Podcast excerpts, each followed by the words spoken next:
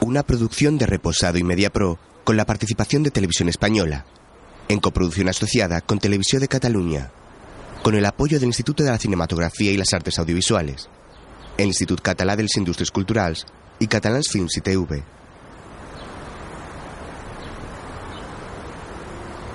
Amador, una película dramática española de 2010, protagonizada por Magali Solier, Celso Bugallo, Pietro Siville y Sonia Almarcha.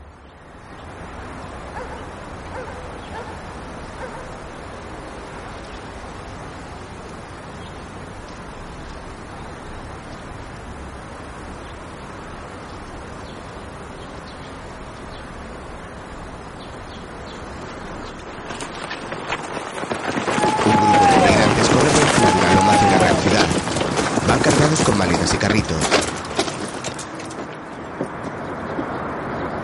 Uno de ellos, un joven moreno, se queda agazapado tras un pequeño arbusto. Otros de sus compañeros avanzan un poco más y también se agachan esperando su señal.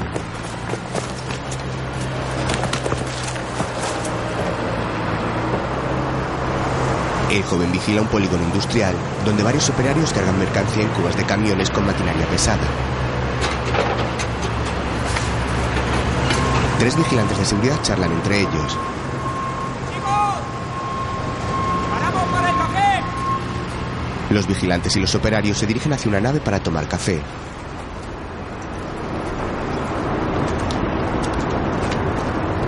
El joven da la señal.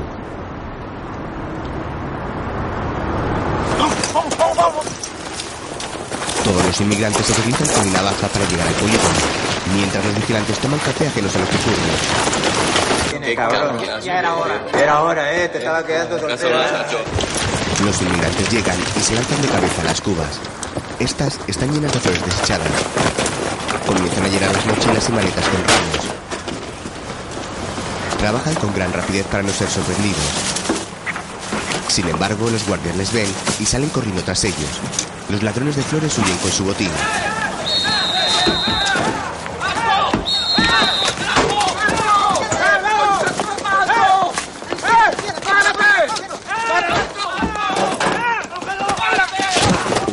Los vigilantes atrapa a un hombre. ¡Quieto, cabrón! ¡Quieto! ¡Cabronazos! ¡Quieto! ¡Gordo! ¡Dale, huevón! Toma, toma, ahí. ¡Va, compadre! ¡Es tu paisano, suéltalo! Yo no soy nada tuyo, concha de tu madre.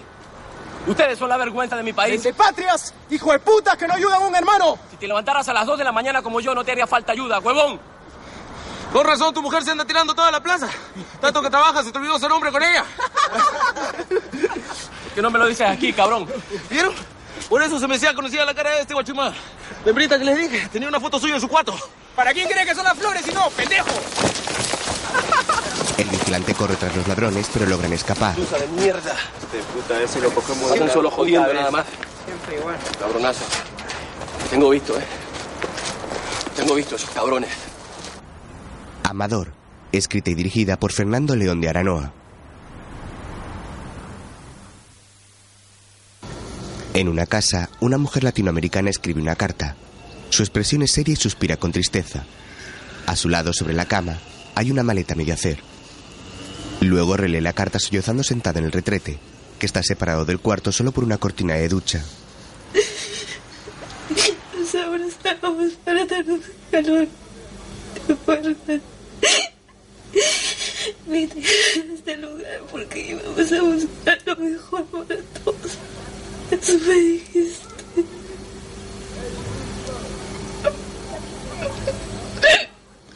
La mujer se recompone y sigue escribiendo la carta en la mesa que en mitad del cuarto. Suspira y mira hacia el frente.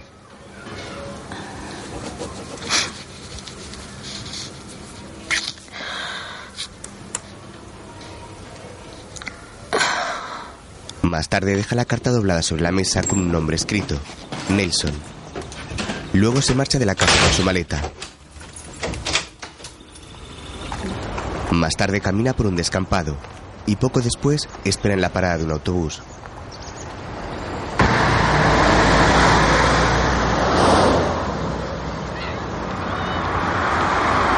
De pronto, deja caer lo que lleva en las manos y se desmaya. Un hombre la sostiene antes de que caiga al suelo. Otro chico que espera el autobús le ayuda.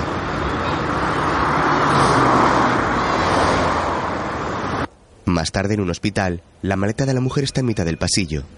Ella se encuentra en una habitación donde una mujer le hace una ecografía. La joven está embarazada. ¿Lo ves?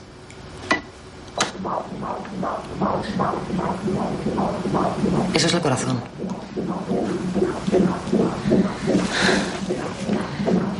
Justo ahora. Lleva unas cuantas semanas. ¿Has tenido alguna interrupción?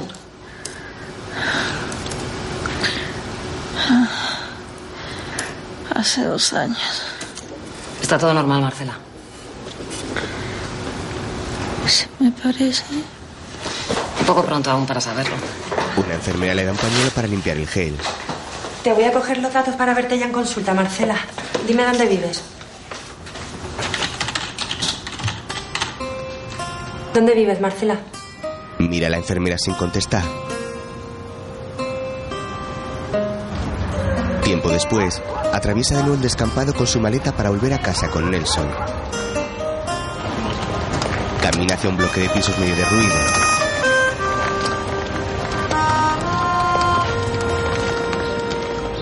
Está lleno de pintadas. Los barrotes de las ventanas están doblados y hay multitud de inmigrantes en la galería que da a la calle. Marcela está sentada en la cama y mira a su alrededor sin saber qué hacer. Poco después, limpia unas rosas bajo el grifo del fregadero y las escurre. Sentado en la cama, Nelson, uno de los ladrones de flores, las separa en ramos envolviéndolos con periódicos. Marcela selecciona las rosas y corta sus tallos. Se le caen unas cuantas al suelo.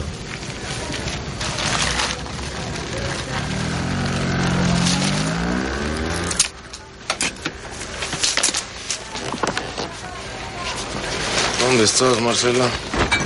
Nelson guarda las rosas en el frigorífico. En la puerta de este, unos imanes de letras forman el nombre de la joven.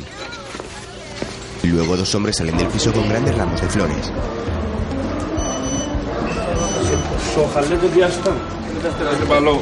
Dentro, Uno, dos, dieciséis. Faltan seis. Seis. Faltan seis. No, blancas no, blancas allí. Esas son las blancas. Esas allí. Estos son rojos. Rojos 16.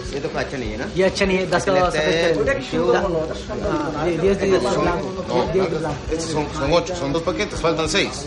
Acá 10 euros. Faltan seis. Son 16, dos paquetes. Marcela envuelve rosas en celofán Nelson cuenta dinero a su lado. ¿Cómo vas? Me duele la barriga. ¿Has comido algo? Ella niega. No sales ya. Te quedas acá. Marcela asiente y Nelson atiende a más inmigrantes. Hola. ¿Llegan tarde? En la nevera están las flores que Marcela ya preparó. Hola. Hola Marcela. Hola Marcela. ¿Cómo está su mamá? Bien, les mando saludos. Dice que tiene rato que no se pasan a verla por el restaurante. Casi la llenaste, Nelson. A veces son las fiestas, hay que estar preparados. Gladys siempre está preparada para las fiestas. Marcela está debajo hoy, así que su parte les toca vender a ustedes. Marcela agacha la mirada y queda pensativa.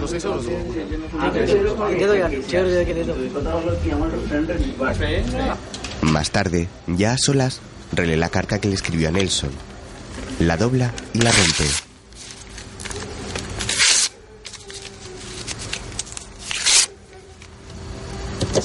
Después, abre una cajita de lata en la que guarda algo de dinero, su pasaporte y unas fotos.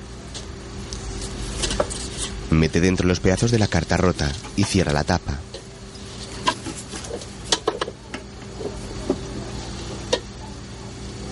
Luego se mira al espejo. Se pone de perfil para apreciar su barriga hinchada por el embarazo. Por la noche tiene una pesadilla mientras duerme.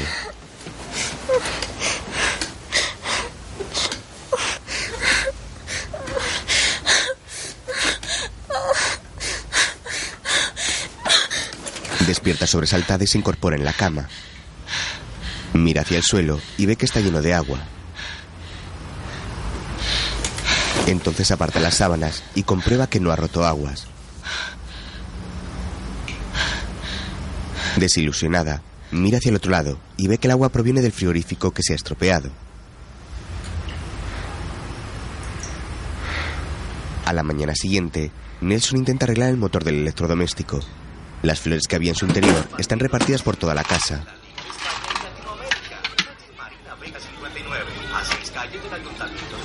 El estadio, bar, restaurante. ¿Has visto una como esta? Le muestra un tornillo a Marcela. Ella no responde. Más tarde los dos caminan por un almacén de electrodomésticos. Mire, esta de aquí se está vendiendo muy bien ahora. Sistema no frost y señal acústica. Si te dejan la puerta abierta, pita. ¿Te gusta? Se quedan 450 ya financiada. 150 ahora y el resto lo pueden pagar en cuotas. El dependiente se retira. Nelson y Marcela observan el frigorífico.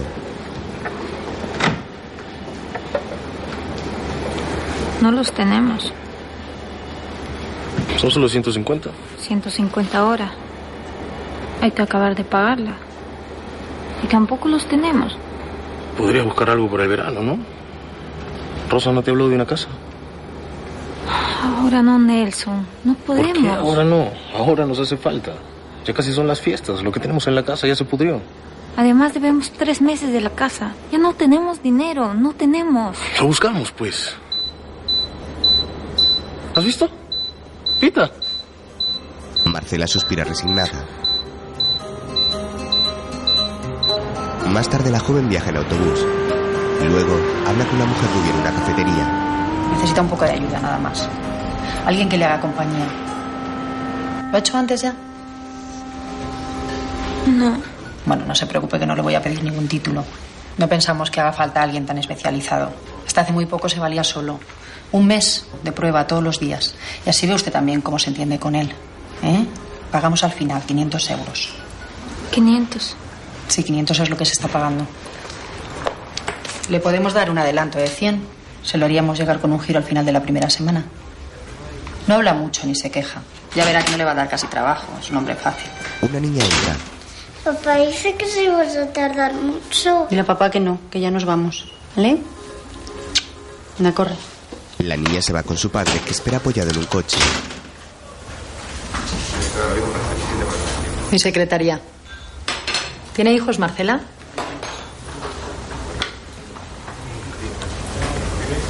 No. Trae muchas alegrías. Pero mucho trabajo también, ¿eh? Seguro que se lleva usted bien con mi padre. Nosotros ahora no podemos estar muy pendientes de él. Nos estamos haciendo una casa afuera y ya sabe cómo son las obras.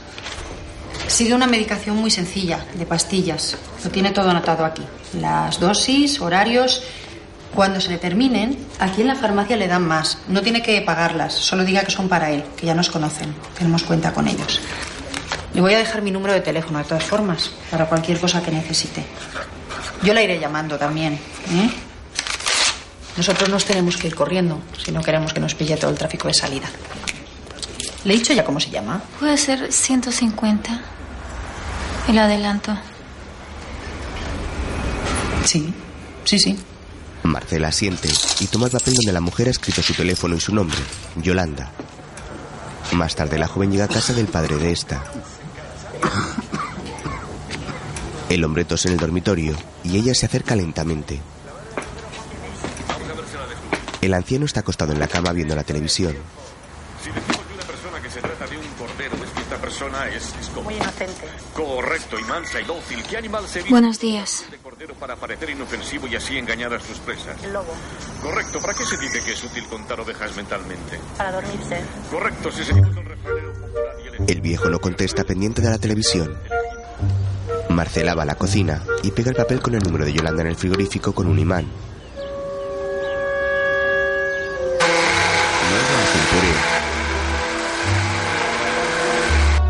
Más tarde se lo lleva al anciano. Este duerme en la cama y se da la vuelta dándole la espalda. Marcela deja el plato cuidadosamente sobre la mesilla de noche. Al incorporarse, contempla detenidamente al hombre. Más tarde ojea una revista sentada a una mesa junto a la puerta de la cocina. Llevo los vaqueros mágicos de Gaby.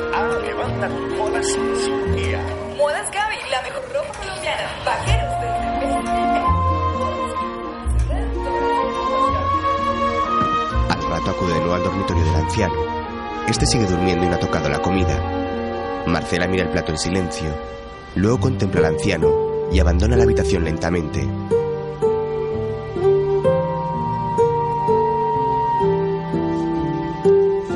Más tarde, está en casa con Nelson. No es mucho. Me dan un adelanto. Justo alcanza para el primer pago de la nevera. Vamos a ir por ella el sábado. Le pido la furgoneta a Oscar. Échales con esto. Le da un ambientador con olor a rosa para que rocíe las flores. ¿Es simpático el viejito? ¿Por qué tenemos que perfumar las flores? Para que huelan a flores. Si no, no huelen. ¿Las flores no huelen a flores? Exacto. Me marea. A mí me gusta. Las de flores naturales.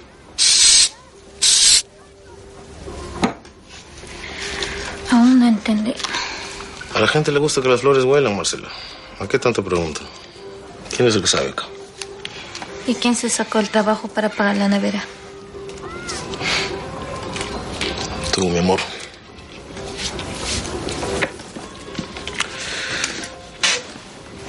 Tengamos la floristería le voy a poner tu nombre. Flores Marcela. Y lo voy a poner en las furgonetas también. En las furgonetas. Nos va a ir bien.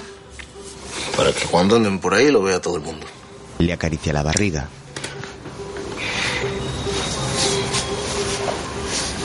¿Has engordado? Un poco.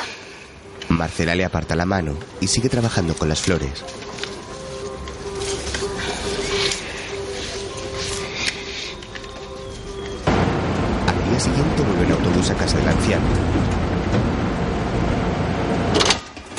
Cuando llega al portal abre el buzón pero lo encuentra vacío. Vuelve a cerrarlo y sube al piso. Entra en el dormitorio. El hombre sigue en la misma posición en la que le dejó el día anterior, dándole la espalda, pero el plato de puré está vacío. Marcela sonríe levemente. Más tarde asea al anciano en el cuarto de baño. Le sienta sobre el retrete y espera sujetándole. Él suspira avergonzado.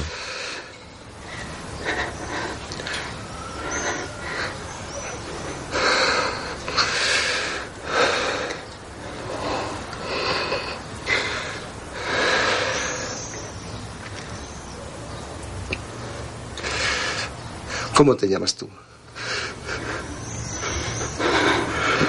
Marcela.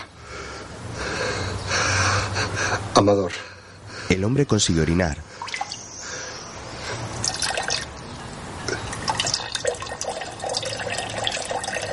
Luego, ¿Quiere que le ponga el teléfono? Ok, señora. No se preocupe. Su papá está descansando ahora. Él, ya verá que él va a entender. Yo le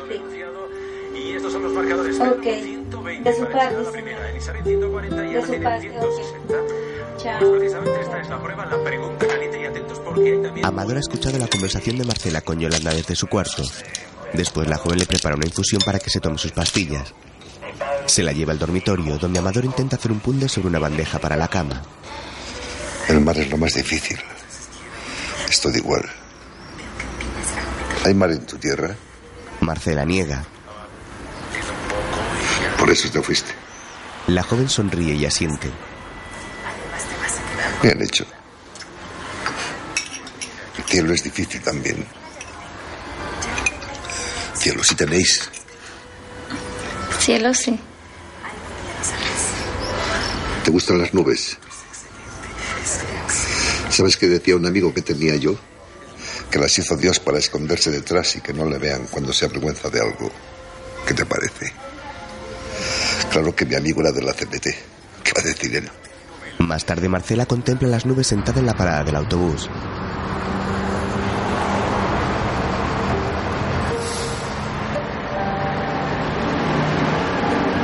Este llega y la mujer se monta.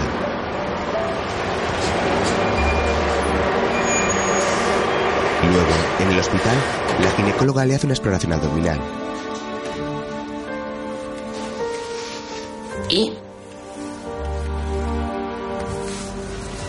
Se puso contento el padre. Marcela duda unos instantes antes de asentir levemente. ¿Qué te ha dicho?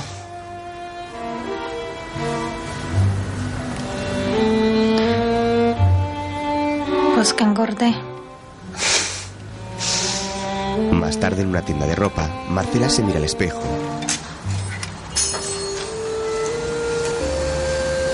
Tiene una talla más grande?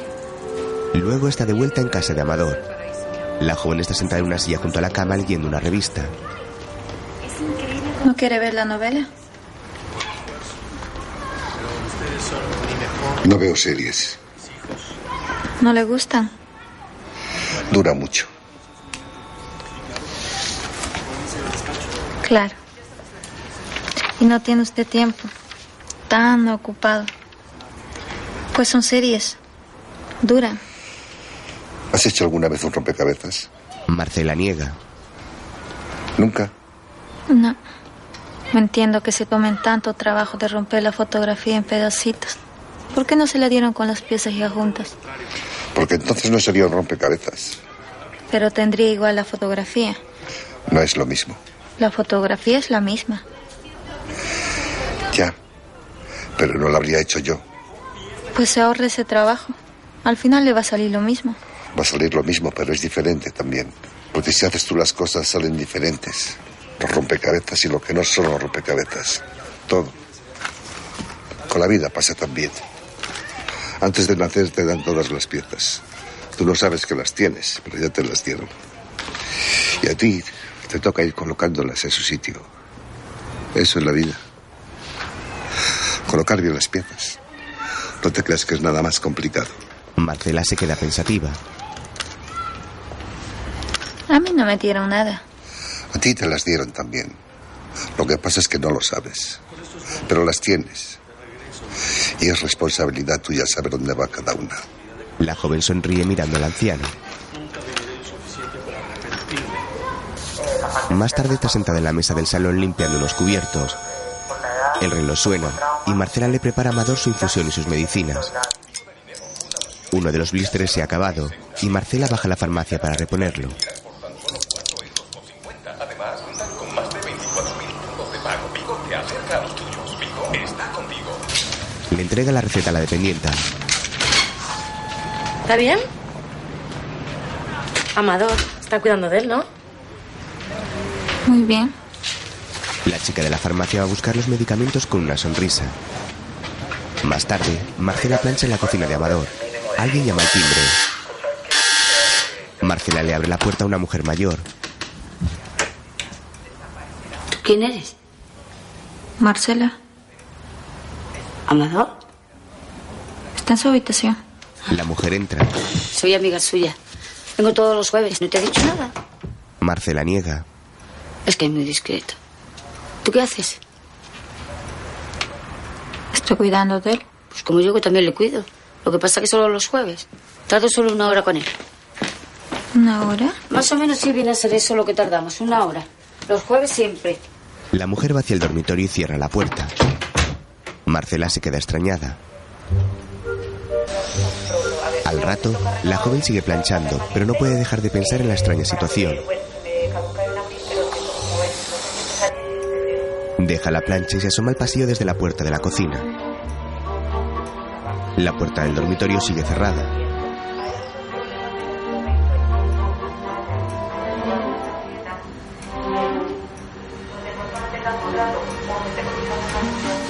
Una hora después, la mujer sale de la habitación.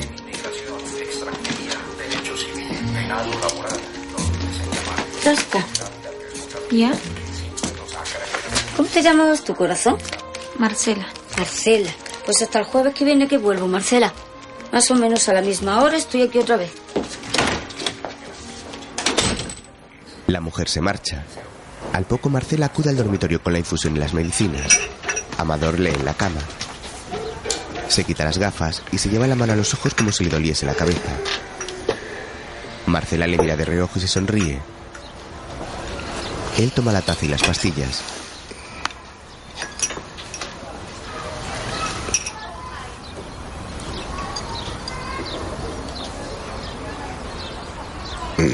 Mejor no le diga nada a mi hija. No la conoce. Y tampoco la iba a entender. No se preocupe. A su manera, Puri es una sirena. Luego varios inmigrantes salen de casa de Marcela cargados con flores para vender por las calles. Nelson discute con uno de ellos. Tu amigo, no hay flores tampoco. Me pagas tú lo que me tú de mi Dile a tu amigo que venga, ¿ya? Tu amigo que venga, yo arreglo. Cuando te mueres te maquillan, ¿a que sí, Marcela? Para que te veas linda cuando llegues al cielo. Es para el funeral que te maquillan. Y para que el de arriba te vea bonita también. Las flores son la única cosa en el mundo que sigue siendo bonita después que murió. ¿Eso se lo dijo Nelson? No, deja las flores y No se me van de la casa, ¿ya? Se van de la casa. Dame las flores. Que venga tu amigo y pague lo que le. Ya, fuera. No me pongas fuera. Flor mía. Fuera, fuera. No me tocas. Fuera. Ya. Fuera. Adiós. Negro cabrón. Viene a hacerse el inmigrante conmigo. Otro día Marcela ve el buzón de Amador y encuentra una carta. La toma y sube al piso mirando el sobre.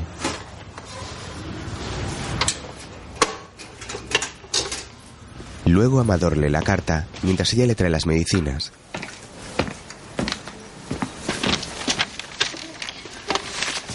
¿Le escribieron?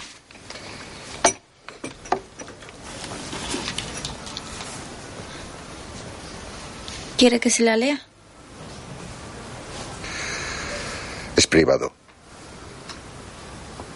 Ok. Marcela sigue a lo suyo y Amador la mira. ¿Tienes novio? Eso también es privado, como su carta. No tienes. Ah, no. Se nota. ¿Y en qué se nota que no tengo novio? Si se puede saber. En que no te llama nunca. No me llama para no molestarle a usted. Mira tú. Y a la que te molestas a ti. Antes venía una chica por las mañanas y su novio la llamaba todo el rato. Más tarde, Mejor nos vemos en la noche. Y le quiero ver que se pone bien guapo para venir a verme. ¿Me va a llevar a bailar?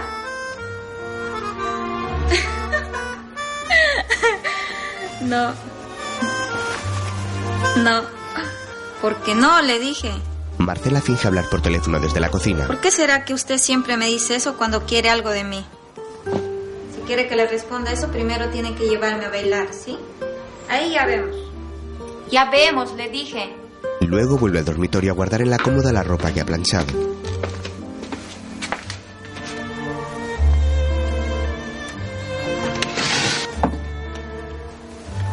¿Le molestó el teléfono?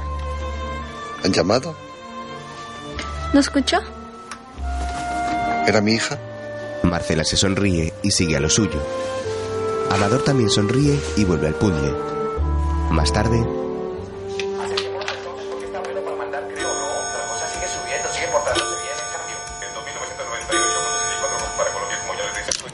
llegada la hora, Marcela prepara de nuevo la medicación y se la lleva a Amador. Él se quita las gafas y observa a la joven mientras ésta cierra las cortinas.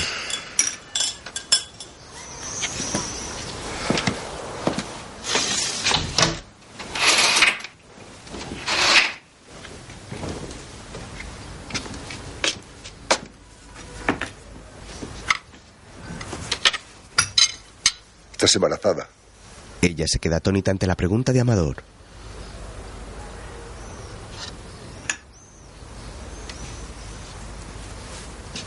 Finalmente asiente.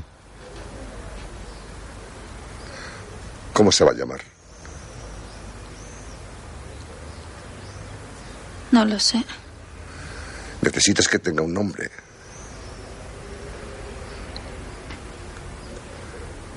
¿Puedo tocarlo?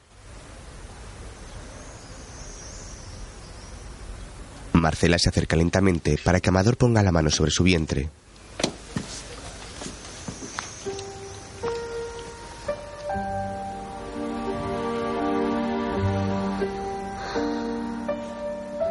El anciano cierra los ojos y respira profundamente.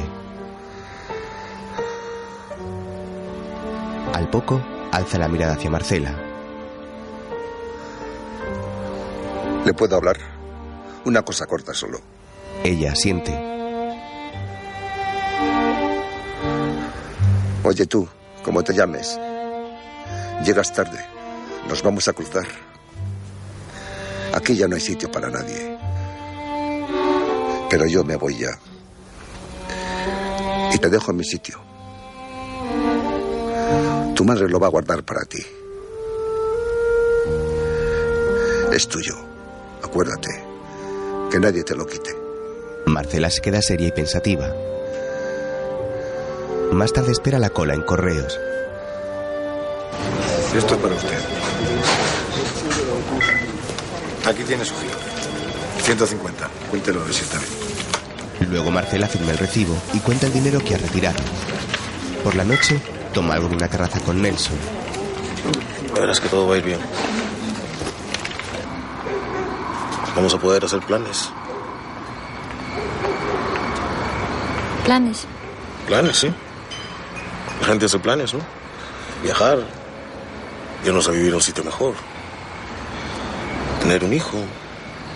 No digo ahora, pero en, en un año o dos, cuando todo esté mejor, ¿no? Tú siempre has dicho. Y tú siempre has dicho que no. Yo no he dicho que no. Hace dos años dijiste. Porque no tocaba, Marcela. Sin plata y con la casa que tenemos, ahí no se cabe. Los vendedores sí que caben. Los vendedores tienen que entrar. No puedo venderlos en la calle. Eso tú ya lo sabes, Marcela. No me hagas explicarte.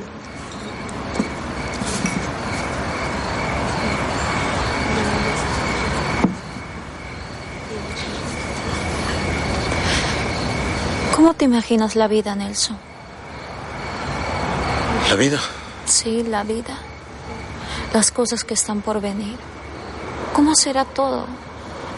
No digo el mes que viene o el otro. Digo la vida, los dos juntos. ¿Lo has intentado alguna vez? Cerrar los ojos y verla. Porque yo no puedo. Lo intento, pero no puedo, Nelson. Cierro los ojos y no veo nada. Tenemos que juntar un poco más, ¿no? Estamos mejor que hace un año.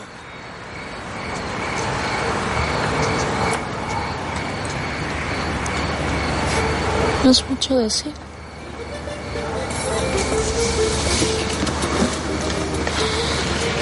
La camarera se acerca y se sienta con ella. Ya me dijo Gladys que les has dado la noche para ellas hoy. Sí, hoy las dejamos libres para que se vayan con sus novios. Las dos jóvenes se encuentran unos metros despidiéndose de unos chicos que van en moto. No sé si prefiero que trabajen. Las miran preocupados. Nelson contempla a Marcela pensativo. Otro día, en casa de Amador, Marcela le retira una mesita con ruedas de la cama después de almorzar.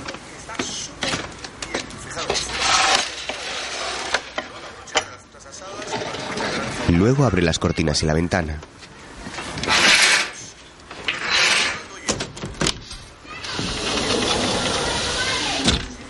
¿Las has visto? Las sirenas. En la calle, una mujer en silla de ruedas charla con un hombre. Ha venido esa sola por delante. Ve si es el momento y avisa a las otras que vienen luego. Yo solo veo una chica en silla de ruedas. Ya. Claro, en silla de ruedas.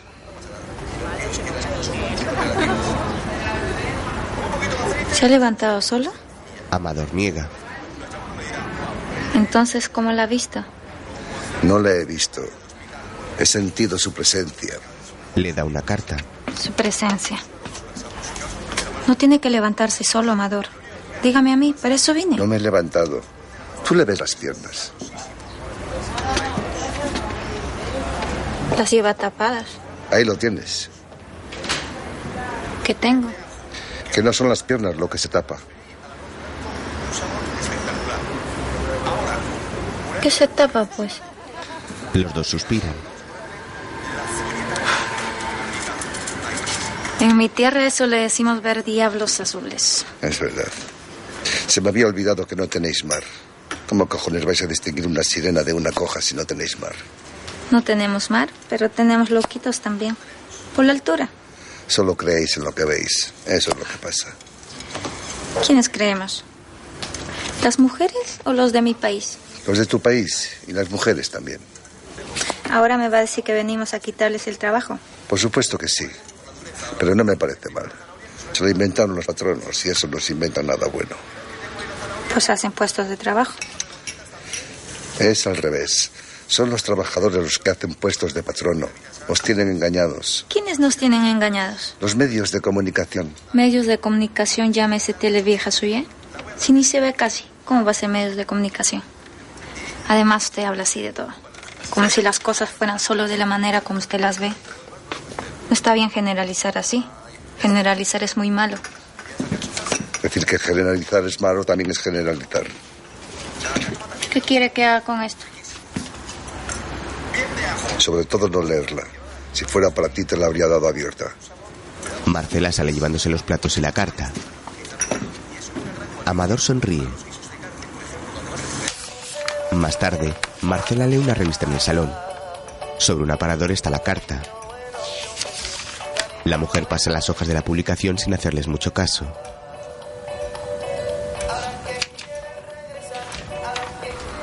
Entre tanto, en el dormitorio, Amador contempla una pieza del puzzle a contraluz. Respira con pesadez y deja caer la mano.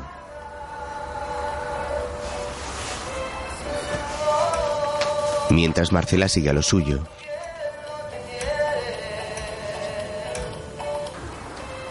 El anciano sonríe, escuchando la música de la radio. Entonces cierra los ojos e inspira profundamente.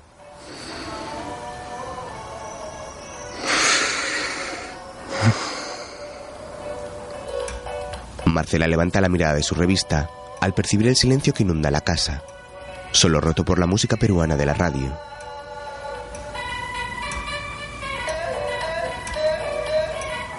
La joven pasa lentamente la hoja con gesto pensativo.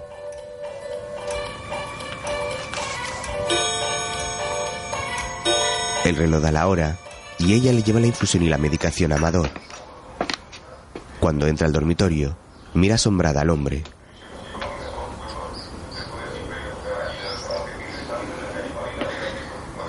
Sus ojos se llenan de lágrimas. El anciano ha muerto con la pieza de puzzle aún entre sus dedos. Marcela sale corriendo. Al rato, escampada pasó ligero en dirección a la parada del autobús. Un tren pasa por la vía cercana.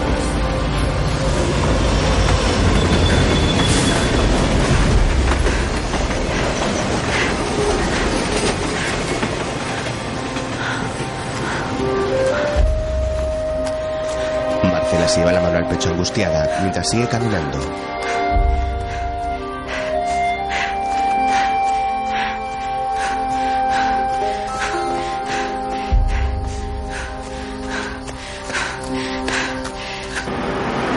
Al poco, espera sentada el autobús en la parada. Uno pasa sin detenerse, pero Marcela está absorta en sus pensamientos.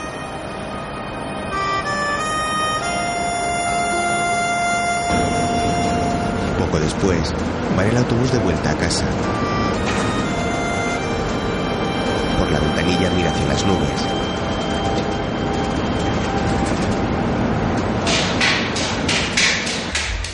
Más tarde llega a su piso. Sube las escaleras y avanza por la galería a la que dan todas las puertas. Camina con rapidez. Cuando llega a su puerta llama con fuerza. Con su llave y encuentra a Nelson con una de las vendedoras. ¿Por qué tan pronto, Marcela? ¿Tú qué haces aquí? ¿Te adelantaste? ¿Qué pasó? Tenemos que hablar. Ahora no, mi amor. Es importante, Nelson. Espera, mujer, espera. Esperar que Nelson. ¿Qué pasa? Tranquila. ¿Tranquila? ¿Por qué tranquila? ¿Por qué no puedo entrar a mi casa? Tenemos algo que queremos mostrarte. ¿qué? Es algo importante. Marcela le empuja y pasa al interior. Abre los ojos de par en par. ¿Nos pillaste? La otra chica mira de reojo hacia una esquina.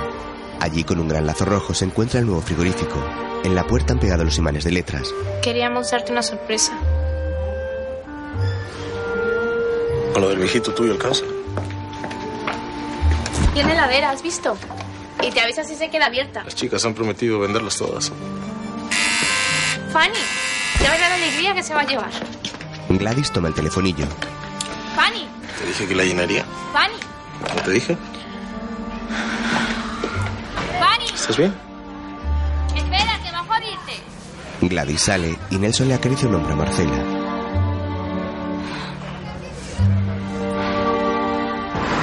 Más tarde, esta vuelve al centro en el autobús. Durante el trayecto, se apoya en la ventanilla pensativa. Al rato se toma un café en una cafetería. Desde su mesa y con lágrimas en los ojos, contempla el portal de Amador.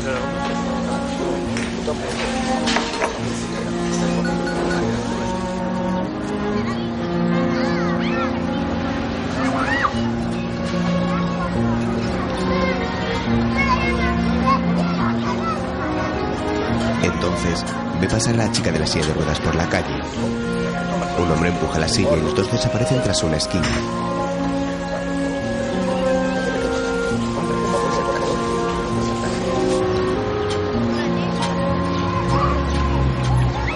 Marcela vuelve a mirar hacia el portal.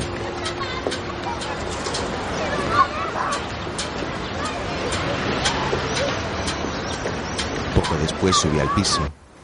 Amador sigue sujetando la pieza de puzzle entre sus dedos. Marcela llega y le contempla con tristeza.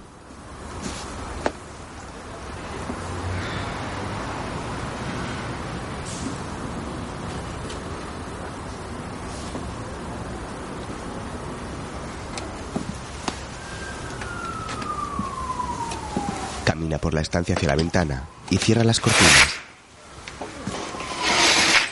Entonces enciende el televisor.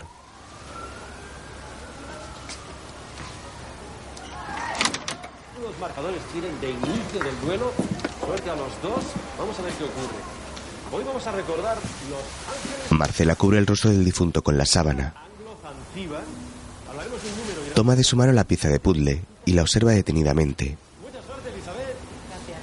Y Pedro Sánchez aquí está en el programa número 47, acercándose al Ecuador de la participación en el programa, a los 50 y cada vez más cerquita. Pasó el susto y esperemos que hoy le vaya mejor. Pedro. A ver, vamos a ver. Suerte, doctor en química. Disfruta el verde. ¿Algo de música o solo Luego va hacia el aparador y toma la carta que le había entregado Amador. La guarda en un cajón. Después, se acerca lentamente a la cocina. Se queda mirando el papel con el teléfono de Yolanda. Al lado de este hay una foto de la hija de Amador. Los dos están sujetos a la puerta de la nevera con imanes. Marcela juguetea con la pieza del puzzle. Por la noche está en su casa. Intenta dormir, pero el ruido del nuevo frigorífico se lo impide. Suspira desesperada.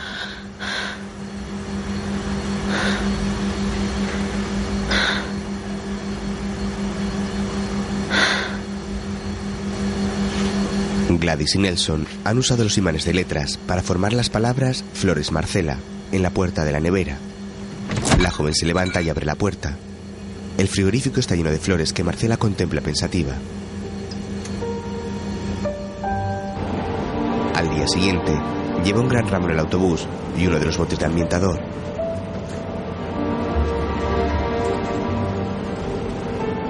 Mira por la ventanilla del vehículo cargada de rosas.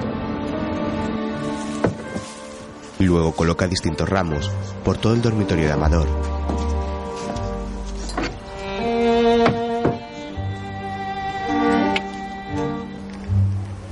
Enciende una vela y pulveriza el ambientador por la estancia. Todo para que no se note el olor del cuerpo del anciano en descomposición.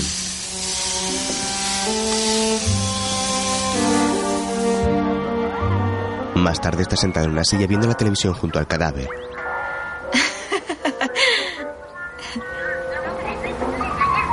Se ríe con los dibujos animados. Pero su expresión cambia repentinamente y mira a Amador cubierto por la sábana. Al rato, la joven contempla la pieza del puzzle del anciano buscando su lugar.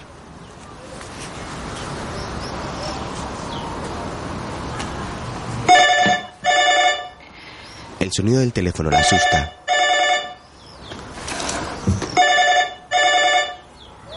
Suspira, se levanta y camina muy despacio hacia la cocina, confiando en que la persona que llama se canse y cuelgue.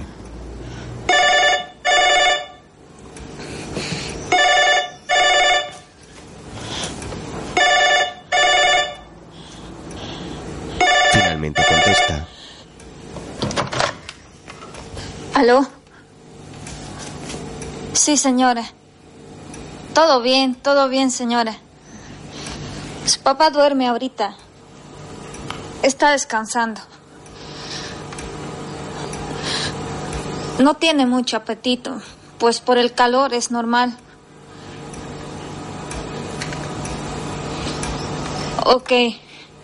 Ok, señora, no se preocupe, él está bien. Sí, pues. Yo le digo. Yo le digo, está bien. Ok, ok, señora. Se apoya en un frutero y tira unas manzanas. Más tarde en el médico, Tienes que cuidarte, Marcela. Descansar mucho y no hacer nada que pueda dañar al feto. Nada de esfuerzos ni de cargar pesos ahora. Evítate preocupaciones, estrés, todo lo que tú veas que te puede afectar. ¿Estás durmiendo bien? Marcela asiente. Pasa en la cama todo el tiempo que puedas. Te voy a dar algo para el estómago. ¿Has tenido náuseas? Más tarde en la farmacia, le da la receta a la dependienta. ¿Y cuánto tiempo estás? Tres meses. ¿Tiene ya nombre? Hay tiempo, ¿no? La farmacéutica va por el medicamento. ¿Te doy también lo de Amador? Se te tienen que haber acabado ya las pastillas. ¿Cuándo te di la otra caja? Marcela la mira nerviosa. Te dimos una de 24 y que está tomando seis al día. Se te tienen que haber terminado ya. Sí, se acabaron. Dame otra caja, por favor. La compañera de la farmacéutica la observa extrañada.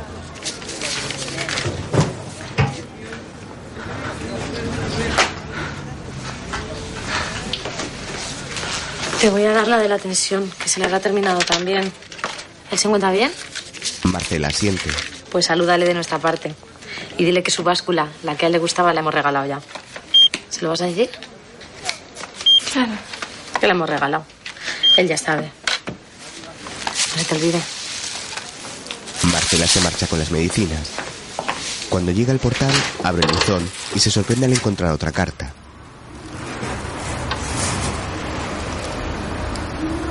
La toma y sube al piso.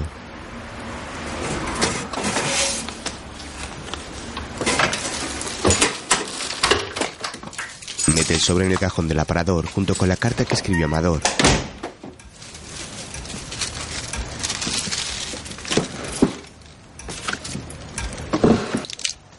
Luego echa en un bol las pastillas que le tocaría tomar a Amador para llevar la cuenta. Más tarde lee una revista mientras escucha la radio. Temperaturas. Mañana será con toda probabilidad el día más caluroso del verano. Los termómetros alcanzarán temperaturas de entre 40 y 42 grados centígrados en el centro del día. Procuren tener buenas cantidades de agua a mano. Más tarde va a comprar un ventilador. Un joven dependiente la atiende.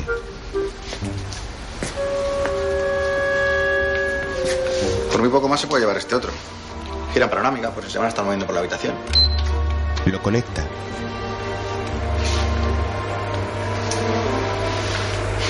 ¿Se van a estar moviendo? Marcela mira al dependiente sin saber qué decir.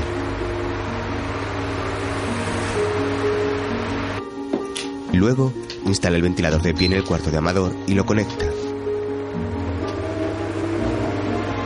Este empieza a oscilar de un lado a otro y Marcela lo dirige únicamente hacia el cadáver.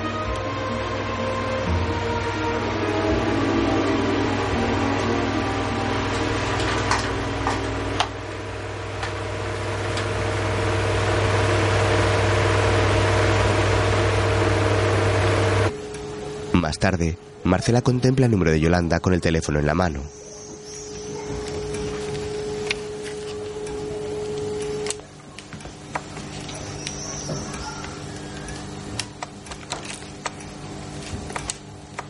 Se arma de valor y llama.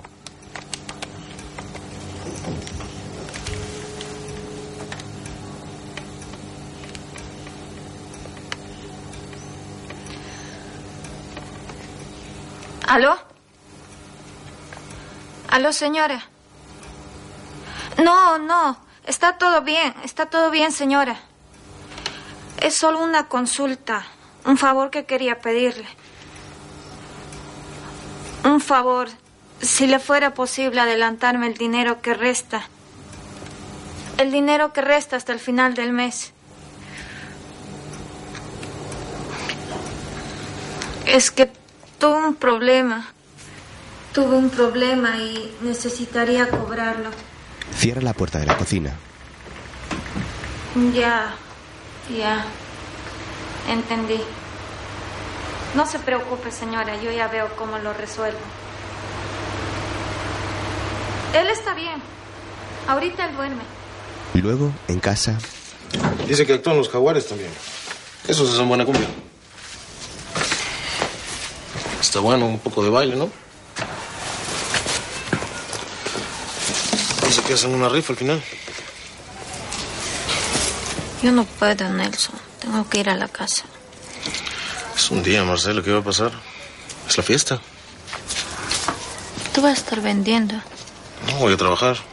Las chicas tampoco, ya les dije. Solo vamos a divertirnos.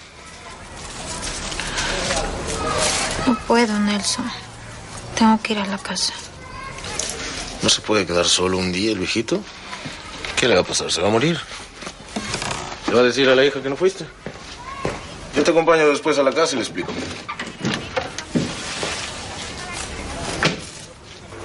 Más tarde Marcela llega al piso de Amador.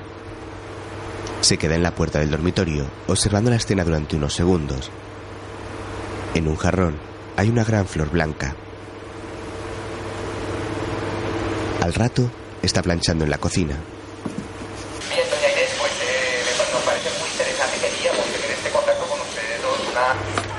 Termina, lleva la ropa a la cómoda del dormitorio. A través de una ventana se observa el piso de enfrente. Allí, un hombre la mira. Al percatarse, ella se da la vuelta nerviosa y simula hablar con Amador. ¿Perdón? no, ¿cómo se le ocurre? Sonriendo, cierra las cortinas. El hombre la ve mover los labios. Esa pregunta no se hace una muchacha, Amador. Sale del cuarto y el vecino se queda pensativo. Más tarde, en una iglesia, Marcela reza arrodillada en un banco. El joven sacerdote le da indicaciones a un par de hombres para que coloquen unas flores. La mujer se levanta y va hacia la salida. El sacerdote la mira con curiosidad.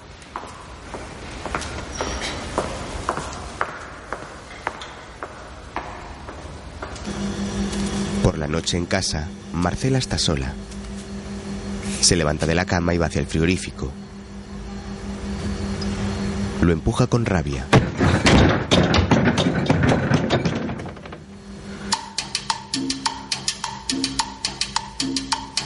Al día siguiente se celebra la fiesta del barrio.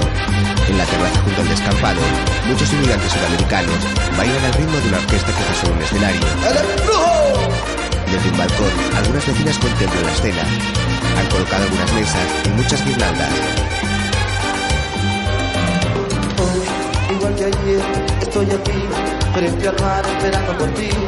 No tardes más, por favor, que me desespero sin ti. Sabes mi corazón. Marcela está en el baño. Se queda a solas y se contempla de perfil en el espejo, intentando disimular su incipiente barriga. Luego se acerca a la mesa de Nelson. Antes venía todo de Holanda, ahora ya no. Está viniendo todo de Colombia y Ecuador ahorita. Todo lo que se vende acá.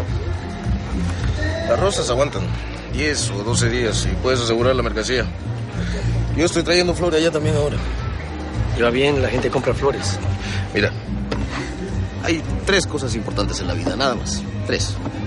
El amor, la vida y la muerte. ¿eh? Y las tres se celebran con flores. En las bodas hay flores, en los nacimientos y en los velorios también hay flores. Y eso no va a parar. Siempre van a ser gente. La gente se va a morir y entre una cosa y otra va a seguir queriendo coger. Como tu restaurante, pues. ¿Y a ti cómo te va con el señor, Marcela? ¿Da mucho trabajo? No, lo normal. No le hablen del viejito que se va a ir corriendo a estar con él. Que quiere más que a mí al viejito, ¿no? Es que tú le das más trabajo, Nelson. Lo dejó solo y ahora está preocupada con que venga la hija. No va a verlo en todo el año y cree que va a ir hoy. Si no sabes por qué hablas, Nelson. ¿Qué me dijiste? No te dije nada, no inventes. Están en la costa, no van a venir, relájate. Mejor cállate, Nelson. La orquesta termina.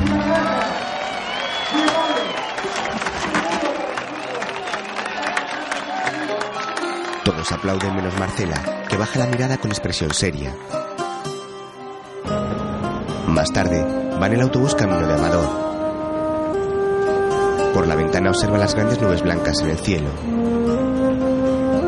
Lleva otro enorme ramo de rosas para sustituir las que ya puso. La joven se queda pensativa. Luego entra en el piso.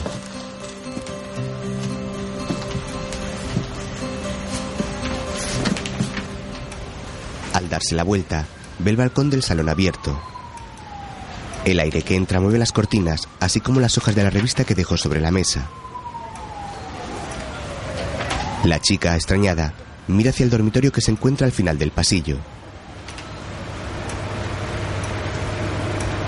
El ventilador sigue funcionando, pero ya no está fijo, sino que oscila de un lado a otro. Asustada, se encamina lentamente hacia el cuarto llevando un inmenso ramo de flores. Cuando entra no ve nada raro, solo el ventilador.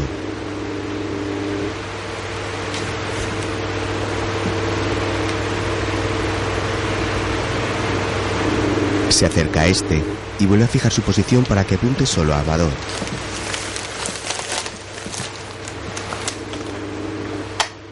Después, Marcela sigue haciendo el puzzle del anciano muerto.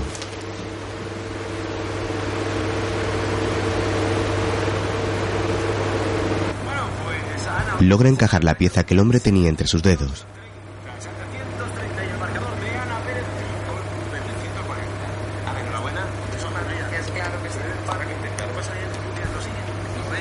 Entonces, toma otra y sigue.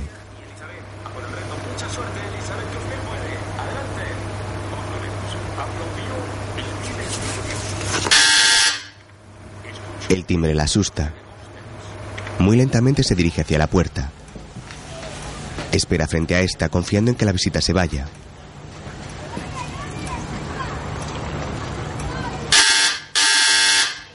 Finalmente abre. Es Puri. ¿Y es jueves? La mujer pasa y las dos van al dormitorio. Contemplan el cuerpo.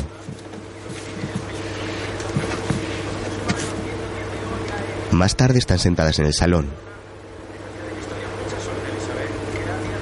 No sabía qué hacer. Si lo cuento me quedo sin trabajo y necesito el dinero. A mí me pasó una vez también con un cliente que se me murió en plena faena. En su casa estaba. También me fui sin decir nada. ¿Qué iba a hacer? ¿Llamar a su mujer? Menudo lío, ¿no? Imagínate. Pero no le cogí dinero ni nada. Solo los 30 euros del servicio. Que yo soy muy honrada.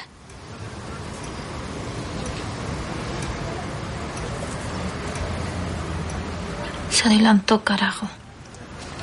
Qué prisa tenía el viejito. Si hubiera aguantado un ratito, ¿qué le costaba? Me dejó sin trabajo. Eso no se hace, ¿no? No está bien. Eso no está bien, eso es verdad.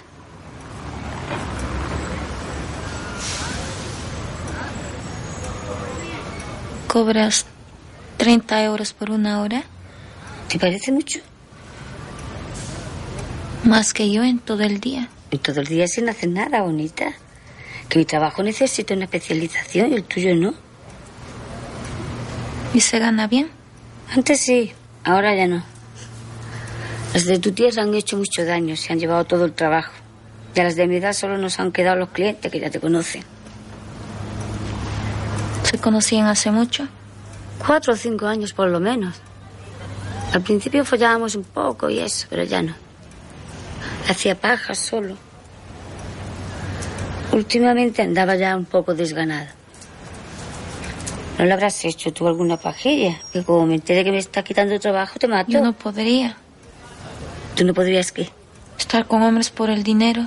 No podrías estar con hombres por su dinero, pero sí puedes tenerlos muertos debajo de una sábana. No es lo mismo. Claro que no es lo mismo. Es peor lo tuyo. Lo mío es por necesidad. Y lo mío no. Mira esta. Después Puri pasea por el salón.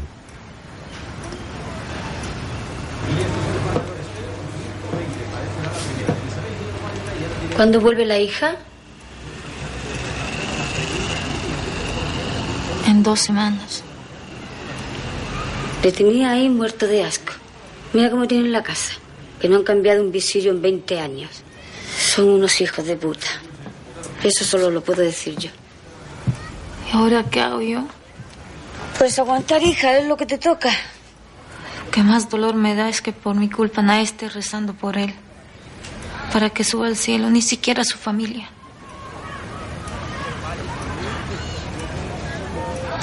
A él tampoco le debe importar quedarse un ratito más en su casa. ¿Tú crees que le importe? Yo creo que no. Él era un hombre muy paciente. ¿No quieres ayudarme? ¿Yo? ¿A rezar por él? No creo que lo que yo rece vaya a servirle de mucho. Pero usted le conocía bien. ¿Quién mejor para rezar por su alma? Pues cualquiera, hija mía, que yo soy puta. Pero tenía una relación. Una relación puta-cliente. Por eso, sus oraciones valen más. ¿Mis oraciones valen más? ¿No ha leído la Biblia? A mí es que los libros no... Yo soy más de películas. Piense que nadie está rezando por él. Así somos dos ya. ¿Y tendría yo que confesarme para poder rezar? Porque no hay curas en España. Sus pecados se los perdonan. Además, es que yo no sé rezar. Es solo acordarse de él, de los ratos que estuvieron juntos. Puri se queda pensativa.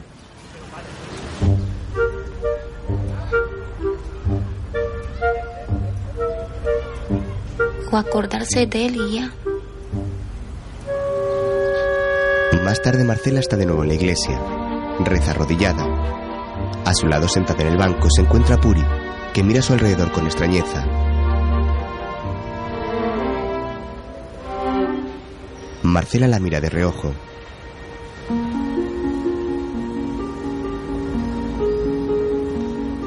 ¿No te pones de rodillas? Estoy cómoda aquí, gracias. Ya me he puesto yo mucho de rodillas. Marcela vuelve a mirar hacia el frente. El joven sacerdote observa a las dos mujeres con curiosidad.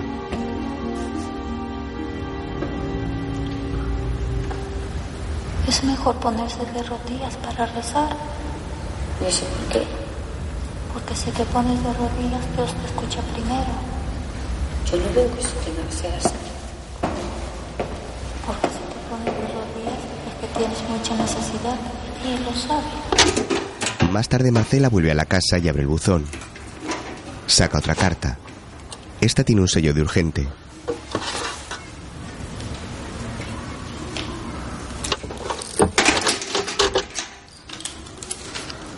Preocupada sube al piso y abre la carta.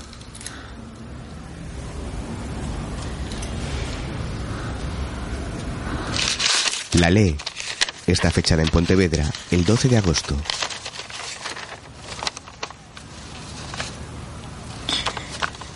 Amador, ¿estás bien? No respondes a mis cartas. Temo que te haya...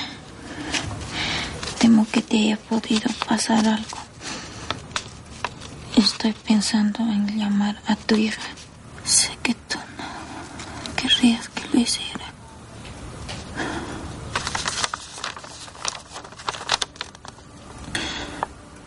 Contesta recibo esta carta. Si no tengo noticias tuyas, telefonearé a tu hija. Adela. Marcela queda angustiada.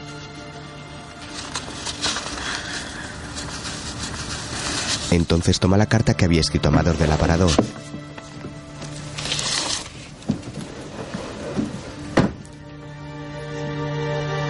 Se sienta a la mesa y abre el sobre.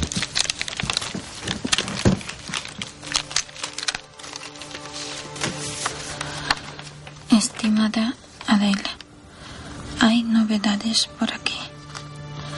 Está viniendo una chica a casa. Creo que le pagan para discutir conmigo. Porque es lo único que hace. En eso se parece a ti.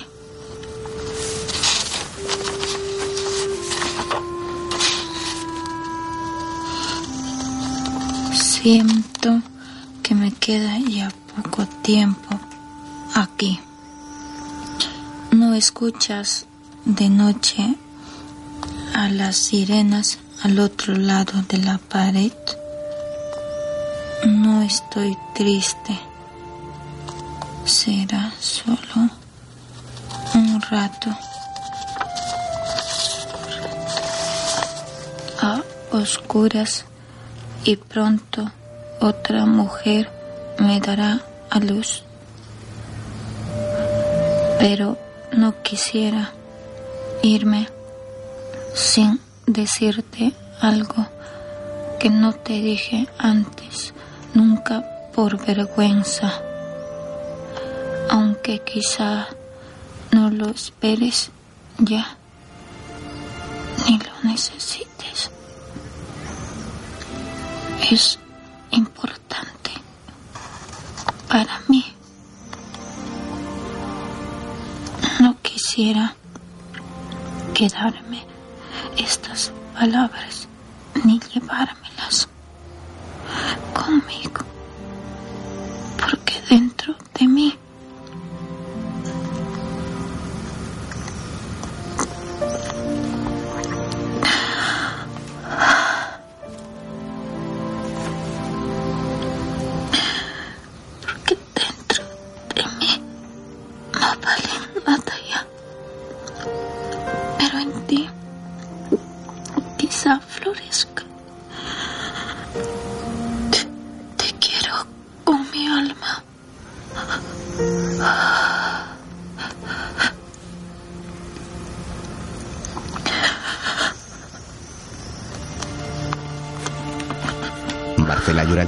leer la carta.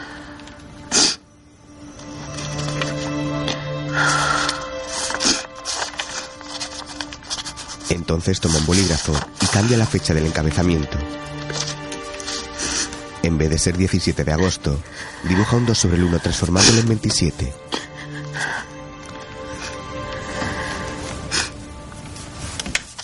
Entonces, guarda la carta en su sobre y escribe urgente en este.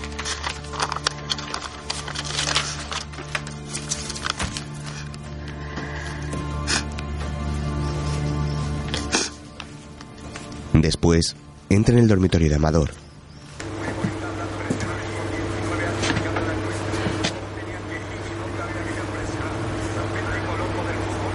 Lo siento. Se marcha y acude a correos. Es muy urgente. La empleada toma la carta y gestiona el envío. Más tarde en casa, Marcela envuelve flores distraída, mientras Nelson acomoda varias cajas de rosas.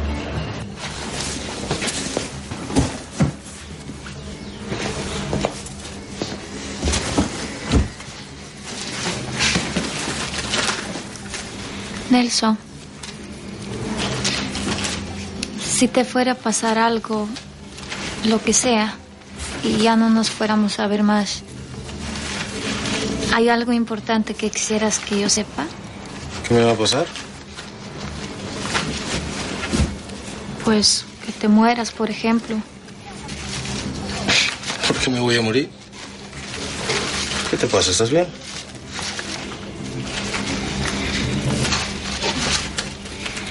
Di, ¿hay algo? Pues no. ¿Tú lo sabes todo ya?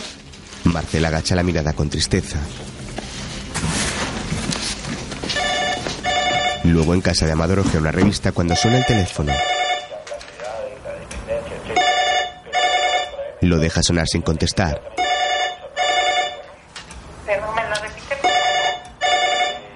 Después acude a la farmacia. ¿Ya se te han acabado? Las dos. Oye, ¿le dijiste aquello que te dije de la báscula Amador? Marcela siente dudosa. ¿Y qué te dijo? ¿Se rió? La farmacéutica sonríe y va por las medicinas.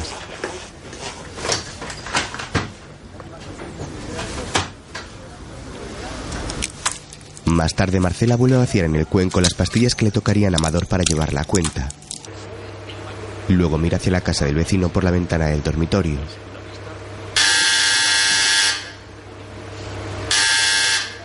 Marcela abre con cautela. Es el vecino. Amador, Está durmiendo. hace tiempo que no le veo, ¿está bien? Muy bien, está durmiendo. Ahorita no puede verlo. Quería hablar con él. Ahora no puede, ya le dije. Es que viene olor de patio. Creo que el bajo fue a ver allí. No, no, del bajo no puede ser porque el bajo está vacío. Aquí no es, lado. Ahorita le tengo que dejar. Dígale a Amador que quiero Yo hablar le con digo, él. no se apure. Marcela cierra la puerta.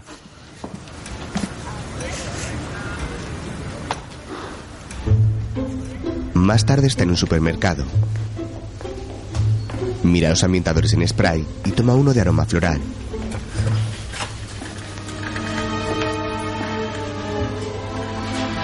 Entonces, coge varios botes más.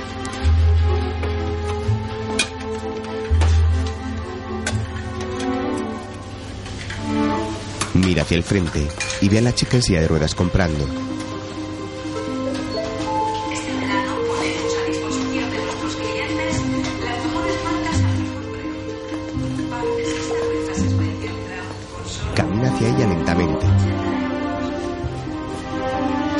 Tras una estantería.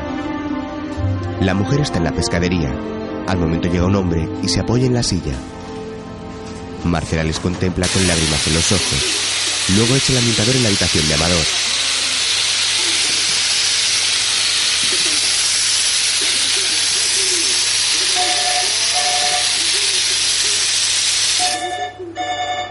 El teléfono suena y Marcela suspira sin saber qué hacer. Se acerca a la cocina con pequeños pasos muy lentos. Como siempre, tiene la esperanza de que el que llama se canse y cuelgue.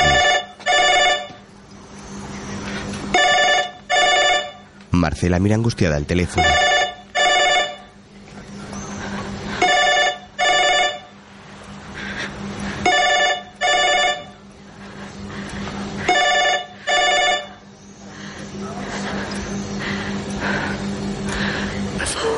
Más tarde en la iglesia, la joven reza llorando. El sacerdote se acerca a ella preocupado y se arrodilla a su lado.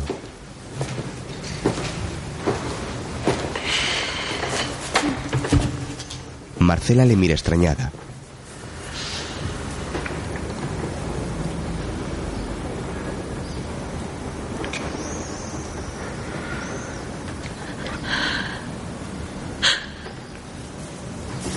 Quién rezamos, hija? ¿Por alguien que se fue? Marcela siente. Se fue, pero parece que aún esté aquí.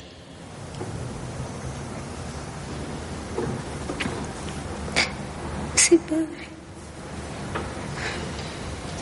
Y eso es lo que te hace sufrir así.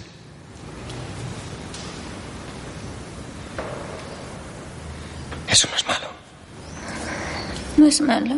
claro que no. ¿Sabes? Nunca se van del todo. Permanecen con nosotros.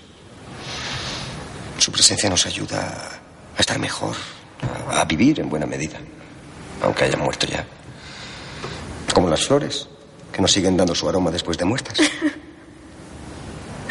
Pero tengo mucha culpa, padre. ¿Por qué, hija mía?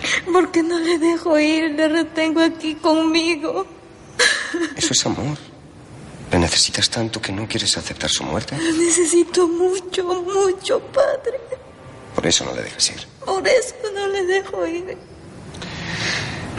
Y su presencia es tan importante para ti, tan necesaria, que es como si le vieras todos los días. Le veo todos los días, todos los días, padre. ¿Sabes? Haciendo eso le estás ayudando. ¿Usted cree, padre? Yo lo sé, hija mía. Le estás ayudando a él y te estás ayudando a ti. Y a mi marido también. Y a tu marido también, claro que sí, y a todos los que están cerca de ti. Sí, padre. Pero escúchame una cosa. Él también te está ayudando a ti. Él me ayuda mucho. Mucho, padre. Claro que te ayuda. Te causa dolor no dejarle ir, pero también un enorme beneficio.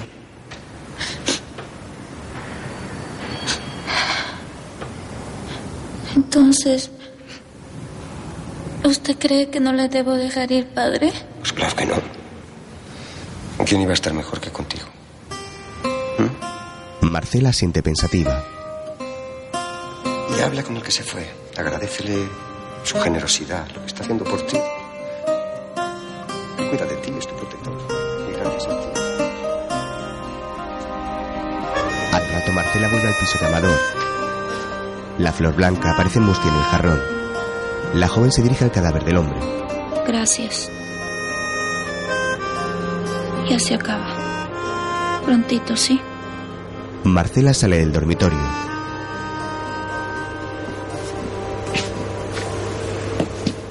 Por la noche en su cama, la joven intenta dormir. Vuelve a estar sola.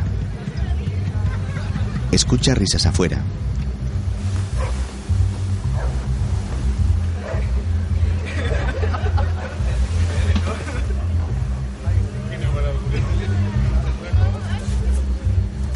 Se acerca a la ventana y ve a Nelson hablando con Gladys Fanny los dos novios de estas.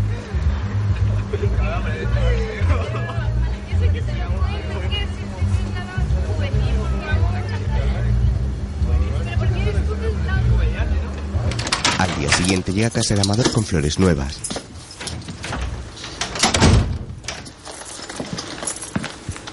Mira extrañada a su alrededor.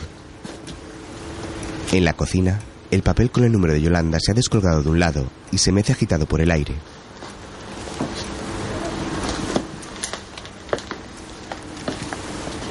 Marcela camina lentamente hacia la cocina y se asoma con cautela.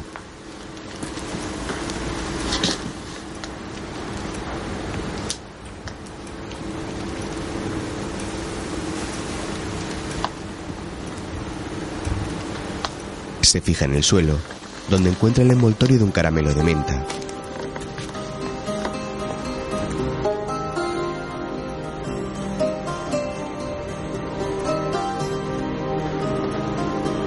Entonces mira hacia el final del pasillo y ve que el ventilador vuelve a moverse oscilando de un lado a otro. Marcela, aún cargada con las flores, se acerca muy despacio muerta de miedo.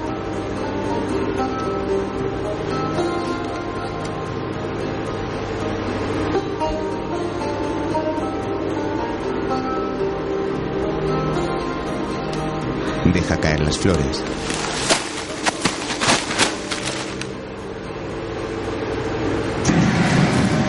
Luego empuja una cómoda con espejo por el cuarto hasta situarla en el ángulo justo que le permita vigilar el cadáver mientras está en el salón. Camina por el pasillo mirando hacia atrás para comprobar que funciona. Entonces se sienta en la mesa del salón y sin quitarle el ojo de encima a Amador, empieza a pasar las hojas de la revista. Más tarde Puri llega y las dos hablan. A lo mejor son espíritus. O Amador, su alma que está penando porque no le dejamos ir en paz. Yo también estaría penando con la casa como la tiene. Dice que si a los muertos no les pones bien abajo de la tierra se quedan como en el limbo. Yo tuve una vez un cliente que era podium. ¿Podium? Que veía fantasmas. Medium. Medium, lo que sea, veía fantasmas. Y hablaba con ellos cuando follaba. Y justo cuando se corría, se le ponían los ojos blancos. Y entraba en trance. No sabe el miedo que daba. Hablaba también con su madre que estaba muerta. ¿Y de qué hablaba? Regañaban. Lo normal con las madres. Pero a mí me daba mucho apuro. Yo miraba para otro lado. Hablaba también con los antepasados, con sus abuelos, con una novia que tuvo que murió de una sobredosis. A mí me costaba mucho concentrarme con tanta gente hablando allí. No me extraña. Era muy buen hijo. Y muy buen cliente también. Las dos se quedan calladas, esperando a que deje de sonar el teléfono.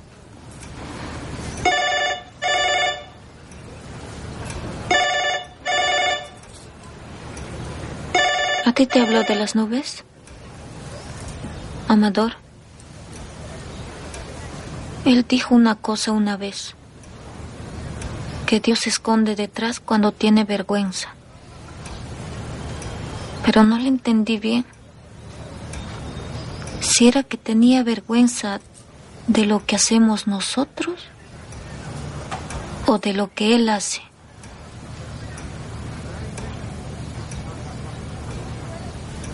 ¿A ti te lo dijo eso? Me acordaría. Marcela baja la mirada pensativa. Luego Puri mira al espejo desde el pasillo.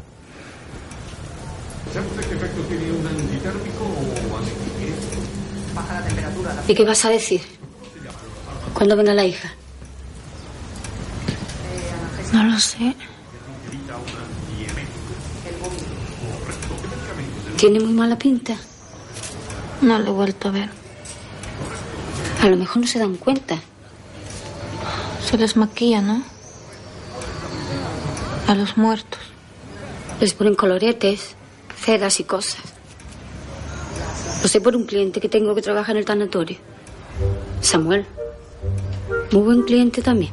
Marcela la mira maquinando un plan. Más tarde un hombre llega.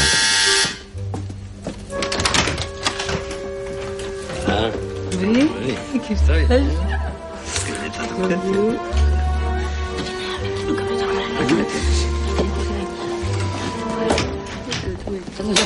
Todavía. Mira, la amiga que te dije, Marcela. Hola, ¿cómo estás? Samuel. Hola. Ven que te lo enseño. Has traído polvos en tu cosita.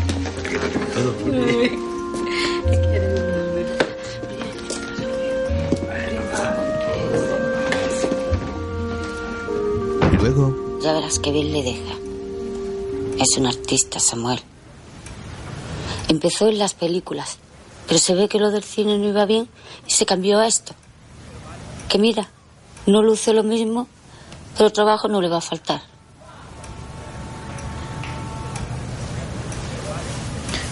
Estoy embarazada. Nadie lo sabe. Amador solo. ¿Y el padre? El padre tampoco lo sabe. Nunca fui capaz de imaginarme con él. Los dos de viejitos. La vida con él. Las cosas que van a venir. Es raro. ¿Crees que quieres estar con alguien? Pero en realidad lo que quieres es no estar sola. Así que te metes con alguien y resulta igual que sigues sola.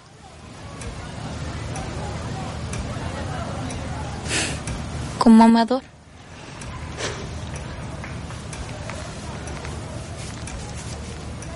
¿Puedo tocarlo?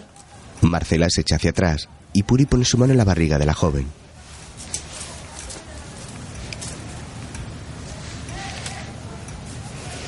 Le dejo su sitio aquí. Pues menuda ganga. ¿Le has pensado un nombre? Marcela niega con la cabeza.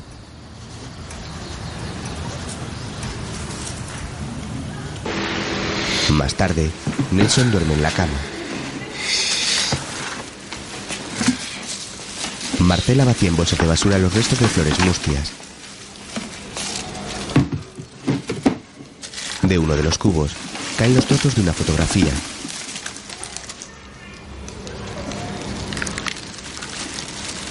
La joven se agacha a recogerlos con sospecha.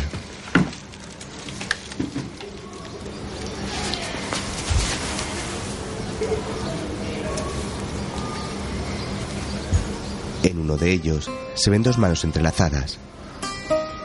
Marcela mira de reojo a Nelson que sigue durmiendo.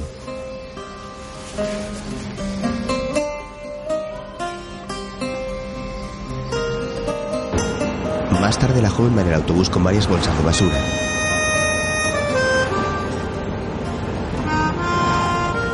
Tiene los ojos hinchados. Cuando llega a casa de Amador, vacía en el cuenco las dosis de pastillas. Luego está sentado junto al muerto terminando su puzzle. Tiene entre los dedos el trozo de fotografía y lo mira pensativa. Marcela le habla al vecino. ¿Amador? Está dormido. Quiero hablar con él. Huele mal en el patio. Uy, disculpe. ¿Vio qué tonta? Tenía que haberla sacado al llegar, se me pasó. Es culpa mía. Saca las bolsas de basura. Permisito, por favor. Sale cerrando la puerta y baja las bolsas por la escalera. El vecino la mira con sospecha. Más tarde, en casa, Marcela intenta recomponer la foto.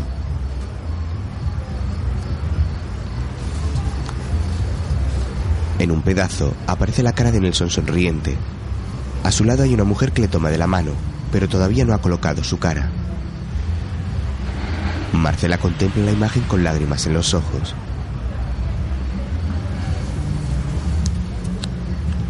Entonces toma el trozo en el que aparece el rostro de la chica. Es Fanny.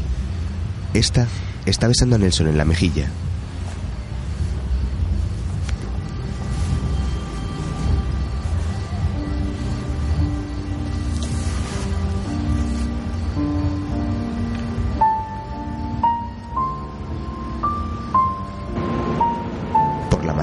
Marcela viaja en el autobús contemplando las nubes.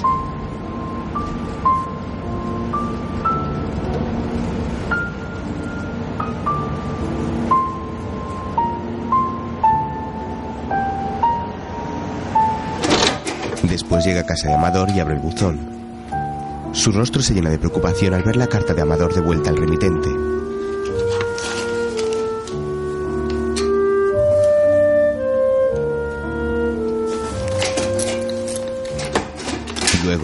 Piso, mira el reverso y ve que el motivo de la devolución es el fallecimiento de Adela.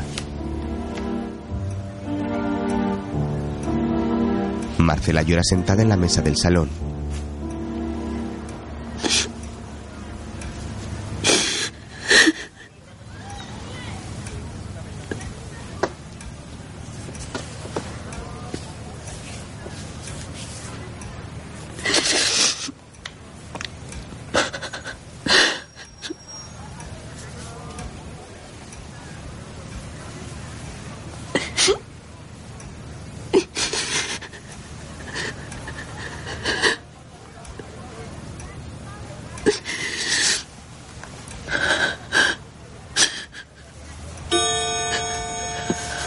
Suena marcando la hora de las pastillas de Amador.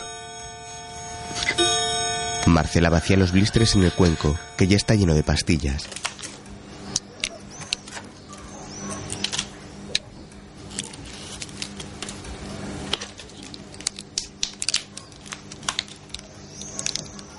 La joven alza la mirada llena de lágrimas y mira hacia un punto perdido.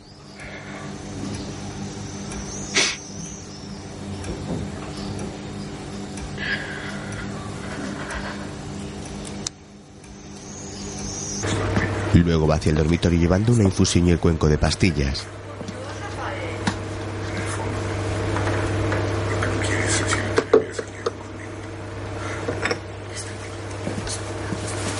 Se sienta en la cama. Toma una de las píldoras y se la traga con un sorbito de la infusión.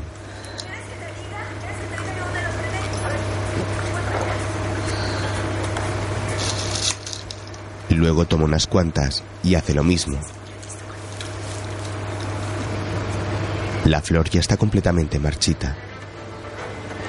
Tiempo después, Marcela está tumbada al lado de Amador. El cuenco está casi vacío del todo.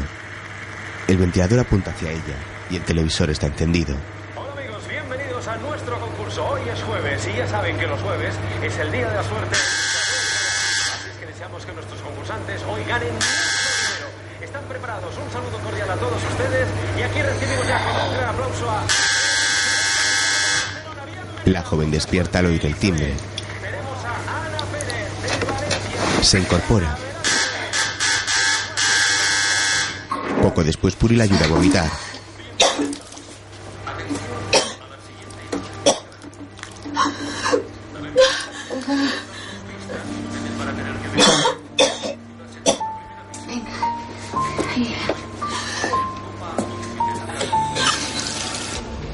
Las dos están en la cafetería de abajo.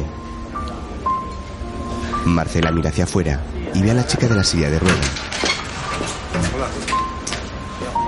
¿Un café con leche? Esta también la mira y sonríe levemente. Marcela le devuelve la sonrisa tímidamente, aunque tiene los ojos llenos de lágrimas. Por la noche en la cama, Marcela se revuelve intranquila.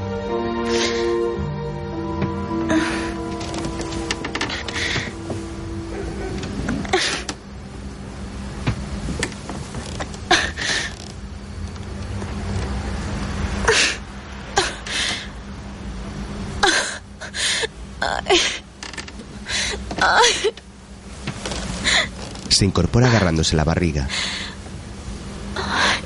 Aparta la sábana y descubre que ha sangrado.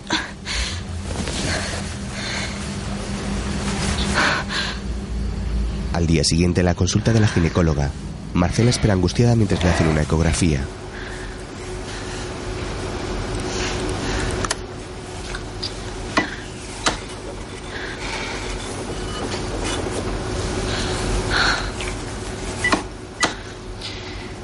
Pérdida, Marcela.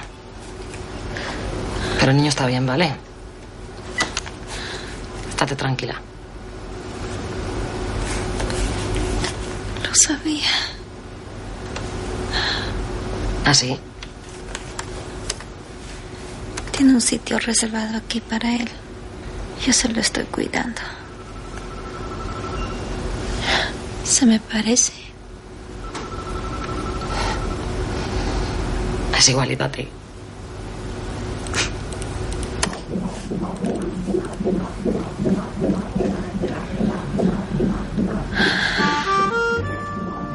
Más tarde, Gladys y Fanny observan a Marcela, que está sentada en la terraza del descampado con su madre, Rosa, la camarera.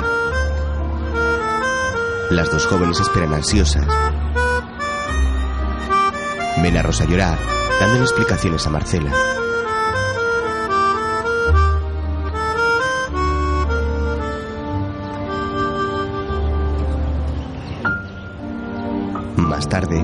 Casa, Marcela se sienta frente a Nelson.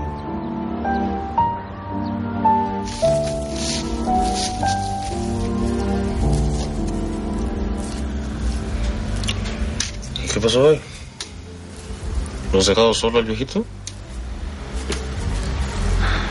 Él está bien. Ya no me necesita. ¿Te dieron la plata ya?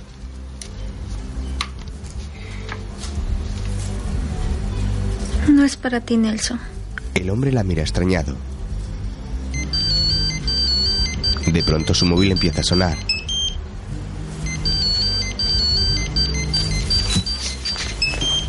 Nelson se levanta y va a contestar la llamada. ¿Aló? ¿Quién habla, Fanny? No, no, dime, ¿qué pasa? ¿Y cómo así? ¿Cómo así, Fanny? ¿Mañana? Pásame con tu hermana. Pásame con tu hermana.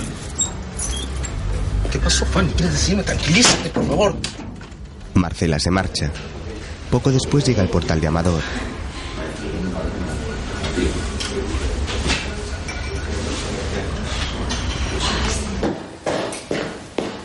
Sube las escaleras y se queda paralizada al ver la puerta abierta.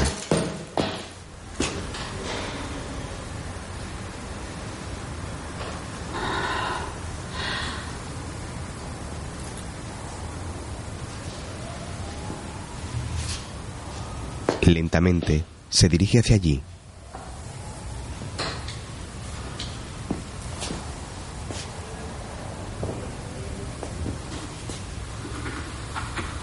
La joven tiembla.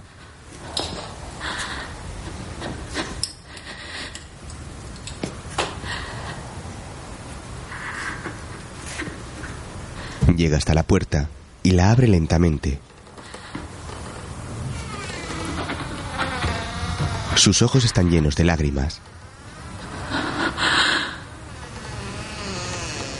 Yolanda y su marido están en el salón y la miran con seriedad.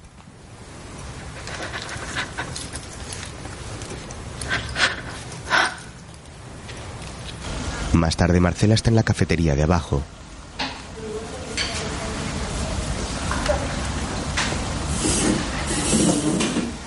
Sigue temblando mientras mira hacia el portal.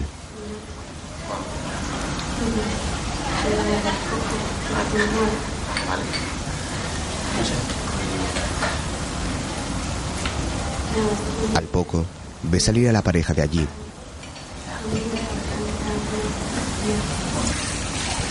Se encuentran con el vecino y se saludan. Marcela les observa charlar durante unos momentos. Yolanda cruza la calle y se encamina hacia la cafetería. Marcela baja la mirada angustiada.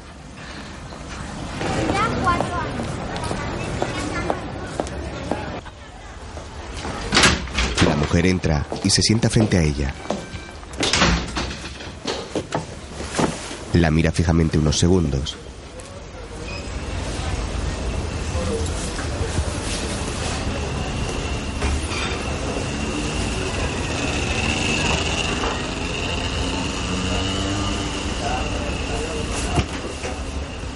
Estábamos haciendo una habitación para él en la casa nueva. Se ve el mar desde ella. Le hubiera encantado estar allí. A mi padre le gustaba mucho el mar. ¿Se lo dijo alguna vez?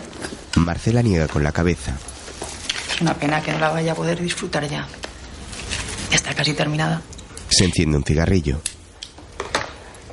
Le hubiera gustado mucho, estoy segura. Aún no está acabada. Ya sabe cómo son las obras. Estamos fuera de tiempo, de presupuesto y de todo. Yo no sé cómo lo vamos a hacer. Mi marido es comercial, trabaja por su cuenta y las cosas no, no van muy bien. Hemos juntado todo el dinero que teníamos y mis suegros han puesto una cantidad también. Y ni aún así llegamos. Mi padre nos ayudaba también con su pensión. No es mucho dinero, pero todo suma. Por eso necesitamos un tiempo más. Un tiempito, no mucho. Estamos muy contentos con usted. Lo ha hecho muy bien. Por eso nos gustaría que siguiera viniendo. Marcela la mira extrañada. Y que haga lo mismo que ha hecho hasta ahora. Airear la casa y coger el correo. Acompañarle. Que no esté solo. Un mes o dos más. Las casas si no se deterioran. Le da un sobre. Es lo que le faltaba por cobrar y, y hay un adelanto por el mes que viene. La casa estará pronto terminada. Y ya. Marcela observa al marido, que se come un caramelo de menta apoyado en el coche. Del vecino me ocupo yo. No es mala gente, es un poco pesado solo. Él hubiera estado de acuerdo, ¿eh? No le gustaba que las cosas se quedaran a medias. Es increíble, ¿no? Cuando lo he visto. ¿Cómo puede ser tan bello algo que no tiene vida ya? ¿Cómo nos puede seguir ayudando? Eso es amor, ¿no? Como las flores. Como las flores, es verdad. Yo no sé si sus padres siguen vivos, Marcela, pero ahora que él no está ya, deja un hueco aquí enorme. Enorme. No se preocupe. Pronto se va a ocupar. Más tarde Marcela está en el piso de Amador completando el puzzle. Ya le quedan muy pocas piezas para terminarlo. Solamente algunos trozos de una nube.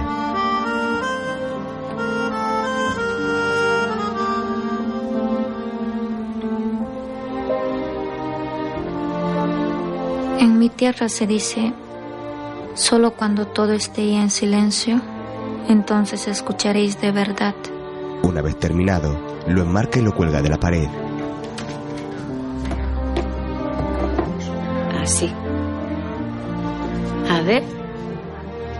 Perfecto. Puri le ayuda a cuadrarlo. Después, Marcela cambia la flor mustia por una nueva. Ya se le nota el embarazo. Y solo cuando la tierra reclame vuestros brazos y vuestras piernas, entonces bailaréis de verdad. Mientras, Nelson despierta en su casa.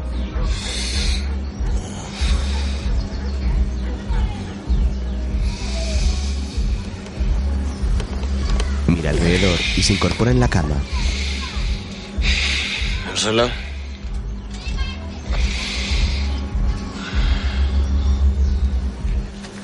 Se levanta y prepara el café. Enciende la hornilla de sobremesa y coloca la cafetera sobre el fuego. Luego abre la nevera y coge la leche. De la puerta del frigorífico han desaparecido las letras del nombre de Marcela. Nelson se sienta en la cama a beberse el café. Mira al frente y entonces descubre sobre un banquito los trozos de una nota.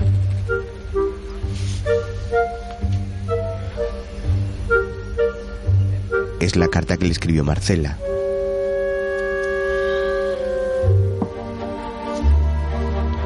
Toma uno de los pedazos, lo observa con curiosidad y empieza a reconstruir la carta para poder leerla.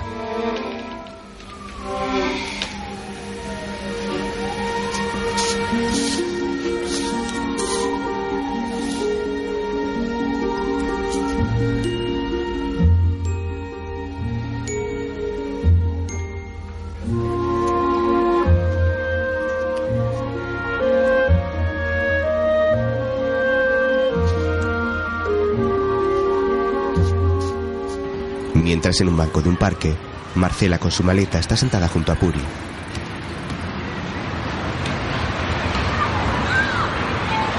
¿Ya sabes cómo se va a llamar? La joven se queda pensativa y sonríe levemente asintiendo.